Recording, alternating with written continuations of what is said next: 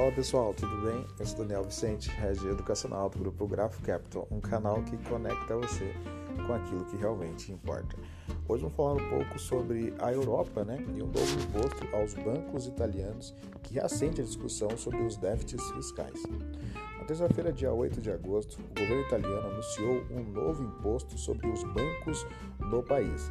A proposta de uma taxação única de 40% sobre os bancos locais foi justificada pela acusação de que as instituições financeiras obtiveram bilhões em lucros extras ou não ao não repassar aos clientes o aumento de mais de 4 pontos percentuais nas taxas de juros por parte do Banco Central Europeu.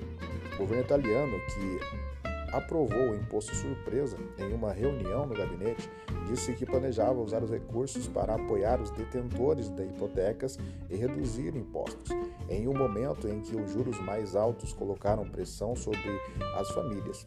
A decisão que analistas disseram poder forçar os bancos a dar coletividade até 4,9 bilhões de euros ao Estado fez as ações dos bancos despencarem as ações de maior banco da Itália, Intesa São Paulo, caíram 8,7%, enquanto o Unicred fechou em queda de 5,9%.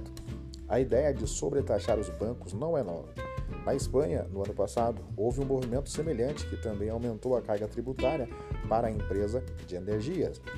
A nova lei vem apenas algumas semanas após, a Intesa São Paulo reportar lucros acima das expectativas dos analistas e aumentar suas previsões de lucro para o ano. No entanto, o governo italiano, desde então, suavizou sua postura sobre impostos sobre os bancos. Na própria terça-feira à noite, foram divulgados mais detalhes sobre o plano e ficou esclarecido que o valor pago não poderia ser superior a 0,1% de seus ativos totais. Isso fez com que as ações dos bancos se recuperassem parcialmente, embora ainda tenham fechado a semana no negativo. O movimento foi defendido pelo Ministério das Finanças italiano, que, estando em linha com as regras já, estiver, já existentes na Europa sobre margens extras dos bancos, e traz preocupações acerca da sustentabilidade fiscal do país, que viu um déficit fiscal de 12,5% do PIB no primeiro trimestre de 2023, após haver reportado 8% em 2022. O governo de Giorgina Meloni tem uma meta de 4,5 e espera-se mais medidas do aumento na carga tributária à frente.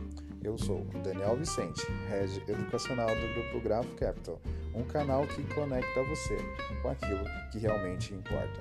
Deus te abençoe, estamos juntos e isso é só o começo.